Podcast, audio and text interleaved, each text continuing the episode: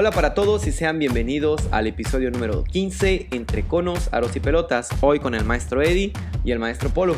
Acompáñanos. ¡Física! ¡Física! ¡Física! ¡Física! ¡Física! ¿Qué onda, mi Eddie? ¿Qué onda, mi Polo? ¿Cómo estamos? Vientos, ¿y tú? También bien. Ya con ganas de vernos, ¿no? Sí, ya hacía falta. Nos tomamos un receso, que no fue ni, ni tan receso porque hemos andado en, en la labor docente que no nos ha dejado descansar. Este, regresamos de una pandemia, ahora sí puedo decir que regresamos Sí. y se nos han presentado un sinfín de, de obstáculos que no veíamos, sobre todo, pues todas estas trabas de la, de la nueva escuela mexicana, y no me refiero al programa, sino a los retos que realmente nos están surgiendo con todas estas actitudes, trámites administrativos, tendencias, nuevos programas que ya tenemos a la vuelta de la esquina, y pues en eso hemos andado, amigo.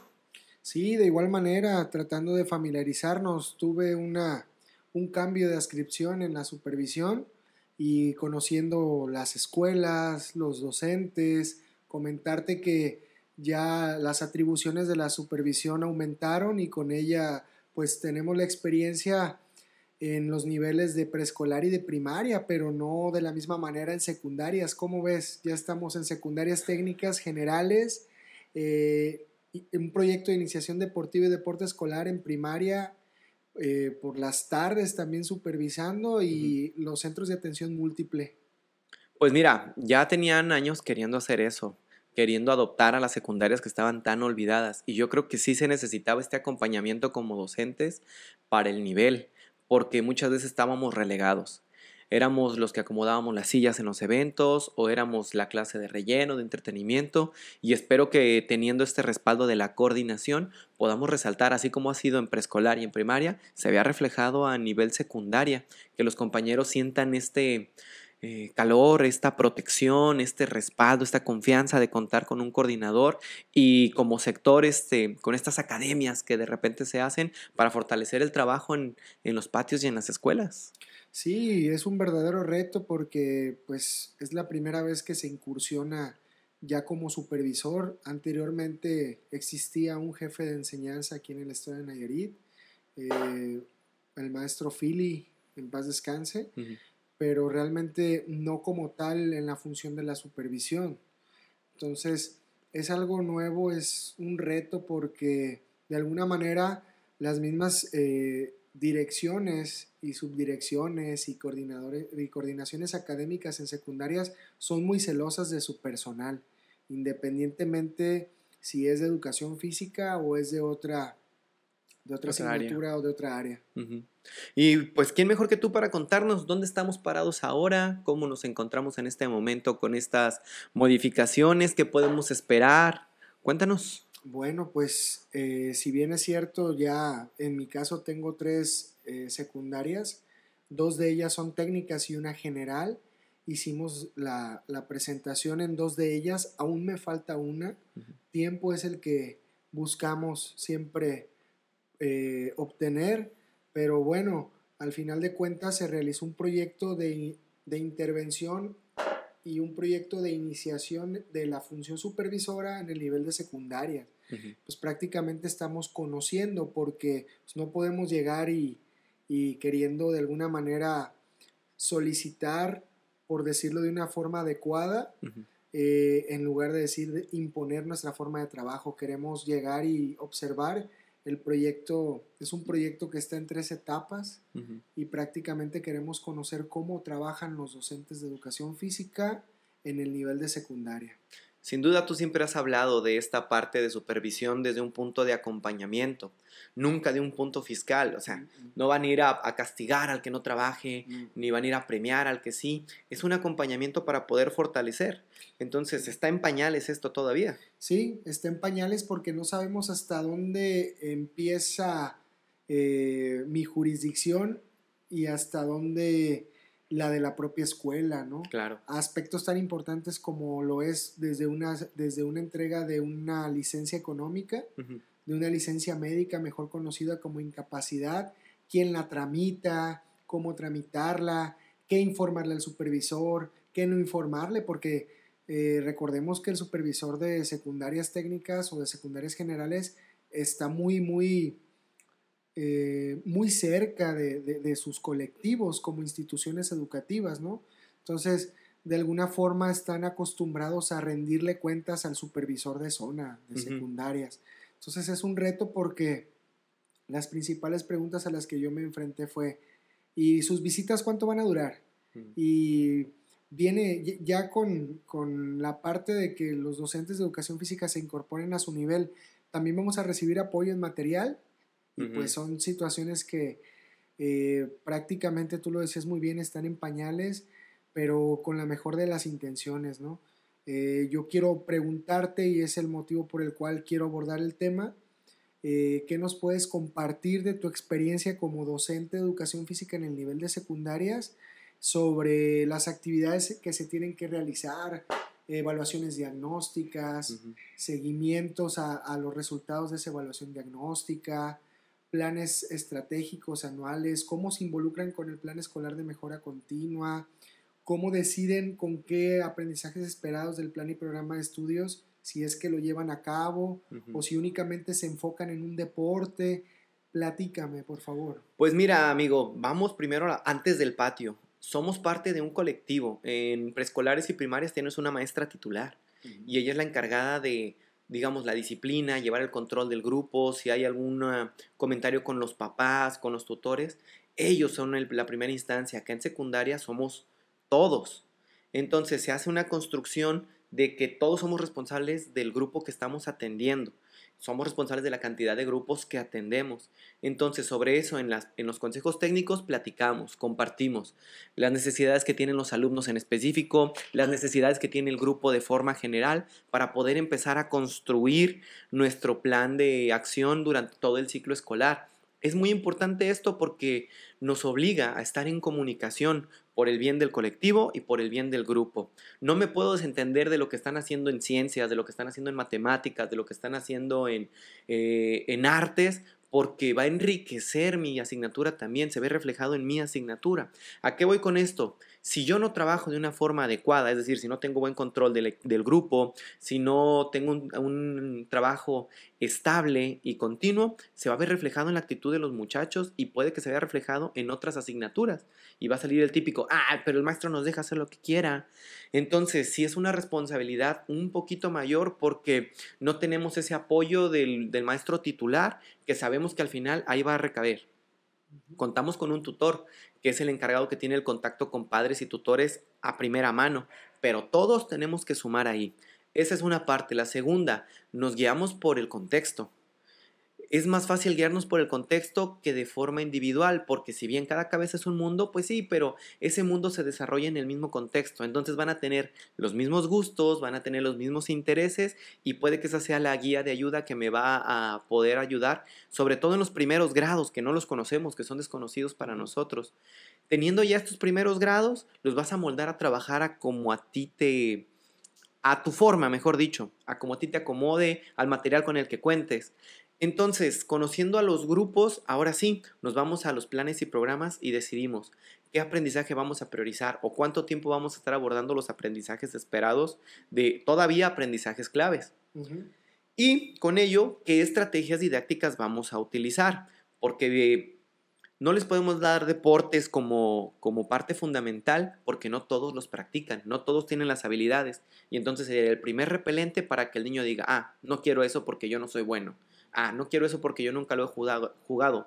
Utilizamos mucho la parte de los juegos modificados y los predeportivos, pero se los planteamos de una forma diferente. En vez de decirle, es un juego modificado del básquetbol, les decimos, esta semana vamos a jugar Granball y se les explican las reglas, se les modifican y empezamos a trabajarlo. Normalmente yo trabajo las actividades una semana completa, es decir, dos veces, en, dos veces a la semana en las dos sesiones porque en una el alumno conoce el material, conoce las reglas y conoce la forma de interactuar dentro de la actividad y en la segunda explora. Ahora sí el conocimiento estratégico, el conocimiento de valores, puedo llegar al aprendizaje esperado. Yo les recomendaría que se viera incluso dos o tres veces. Este mes estamos trabajando con Granball y el maestro Alan y yo lo planeamos para todo el mes, modificándole las reglas. ¿Por qué? Porque es un deporte modificado del básquetbol y que me va a ayudar a que el alumno eh, se desenvuelva, aprenda el trabajo colaborativo, aprenda el trabajo de, o sea, el conocimiento de sí mismo y en adaptarlo en una, dice el programa, en una función específica, o sea, en un acto real, en una situación, perdón, de juego real. Y entonces eso nos está fortaleciendo. ¿Por qué seis veces? ¿Por qué seis sesiones, perdón? Porque el niño en dos no le va a alcanzar para poderse explorar. Puede que un día llegue malo, que otro falte, que no se integre al segundo. Ya para seis sesiones ya debe, debe controlarlo de una mejor manera. La parte de la evaluación sí la hacemos de forma general. Y es donde entra nuestro diario, el famoso diario que nosotros les dejamos, donde ellos nos expresan qué experimentaron dentro de la sesión. Y yo puedo leer de primera mano, a voz y palabras del niño, cómo se sintió si le gustó el por qué le gustó, si no le gustó el por qué le gustó, qué le costó trabajo, qué, no, qué, qué se le facilitó, en qué área de oportunidad se ve. Y a mí nadie me está inventando ni yo estoy viendo lo que observé. Él me está contando precisamente qué es lo que detectó en la sesión de educación física. Quiere decir que este diario eh, es elaborado por el propio alumno y tiene en su libreta específica del área de educación física eh, el espacio correcto para empezar a realizarlo. ¿Estoy entendiendo bien? Es correcto, les pedimos su libreta de educación física libre, la que ellos quieran, grande, chica, pequeña, eso no me interesa. Lo que me interesa es el contenido que hay dentro de esa libreta de educación física. Después de cada sesión práctica, se llevan de tarea a analizar, ya con la cabeza fría, ya con la respiración tranquila, cómodos. Ok, ¿qué hice en mi clase de educación física? Pero no se trata de que me escriban a qué jugaron, porque eso yo lo tengo en mis planeaciones. Me trata de que, se trata, perdón, de que me cuenten qué experimentaron, cuál fue su sentir dentro de la clase, qué experiencias vivieron. Y eso le doy la libertad al alumno de expresarse como él quiera a sus posibilidades y que me cuente de forma breve y concisa cuál fue su desarrollo. Y entonces yo lo valoro para la siguiente sesión. Empiezo a revisar diarios, empiezo a leer y voy viendo, ah, ok, esta parte, eh, eh, hay una, ¿cómo se le dice en matemáticas? Hay una moda que es este número constante, ahí está constante en la sesión de educación física donde no entendieron esta regla o donde se les está, eh, se les está eh, complicando escuchar a los compañeros, o donde el material no les ha favorecido y yo lo puedo modificar para que esto se vea reflejado en la práctica, pero es gracias a que ellos me lo expresan. Al final del mes, o al final, mejor dicho, del trimestre, yo le cuento los diarios y veo cómo van. Ojo, los diarios no llevan calificación, no llevan 8, 9, 10, no, pero es más fácil para mí recordar, ok, ¿Cómo estuviste tú? Ok, sí se logró el aprendizaje, no se logró el aprendizaje, sí participaste, sobre todo eso, sí participaste o no estuviste participando para poder llegar a la evaluación este, eh, cuantitativa. Sí, porque el diario, al estar escuchando cómo lo platicas, pues haces una valoración cualitativa. Es correcto. Y después haces esa transposición a una evaluación cuantitativa de acuerdo a lo que el mismo alumno te expresó no solamente tomando en cuenta lo que el alumno expresó, sino las veces que estuvo, sí lo que me expresó, eh, tomamos en cuenta también su actitud dentro de las sesiones. Entonces son otros factorcitos que nos ayudan a llegar a esta evaluación cuantitativa, pero mi respaldo absoluto es los diarios. Sí, entonces es un elemento, son elementos multifactoriales que tú consideras para emitir una, una valoración. Y además me queda como portafolio de evidencia. Claro. También me queda como portafolio de evidencia. Si el director lo necesitara en alguna situación que pasó en, mi sesión de educación física, o si mamá o papá, maestro, ¿qué está pasando con mi niño? Vénganse, vamos a revisar los apuntes. Entonces, eso también me ayuda como portafolio de evidencia. En el Estado, eh, ¿hay secundarias técnicas y generales? sí, se encuentran secundarias técnicas y generales. Ok, ustedes en la Constitución, saludos al director, gran amigo, también a otro amigo que eh, se la pintió hoy del cast. Alan, eh, en el caso de secundarias generales, ¿tienen actividades propias del departamento donde, por ejemplo, ¿saben qué? Son los Juegos Deportivos Escolares de Educación Básica. Eh, hay que realizar el selectivo para básquetbol, para voleibol, para atletismo.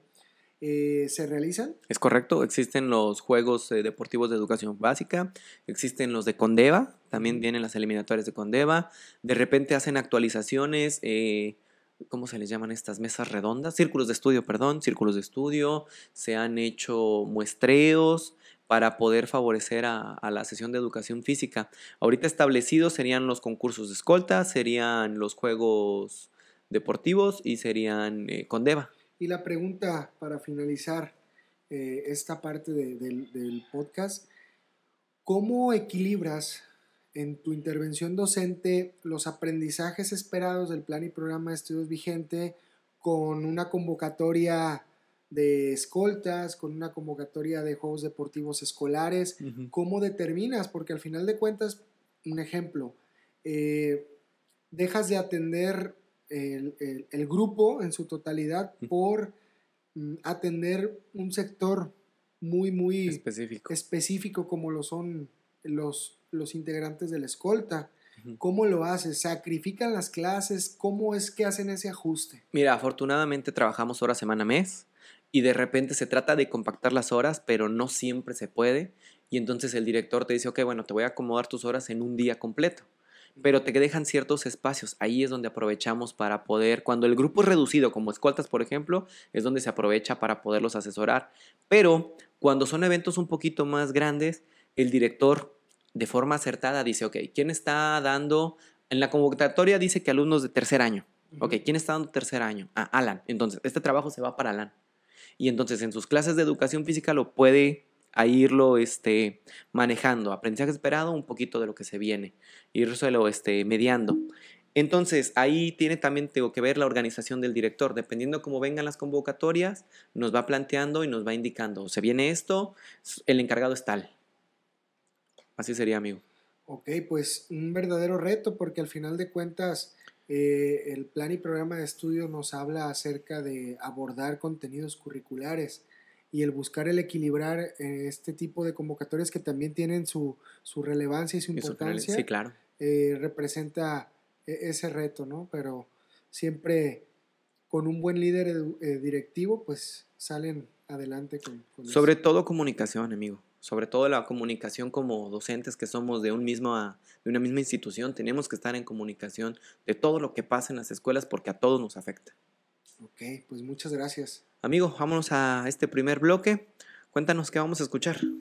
Eh, pues es una cancioncita que se las dejo para que la escuchen.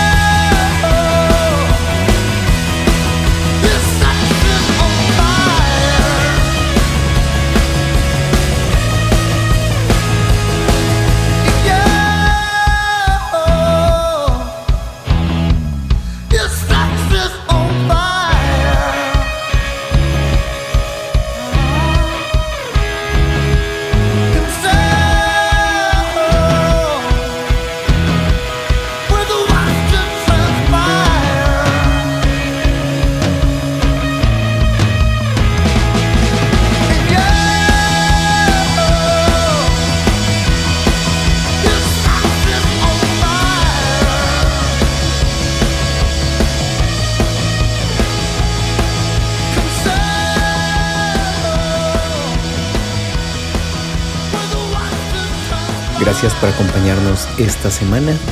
Nos vemos en el próximo episodio. Adiós.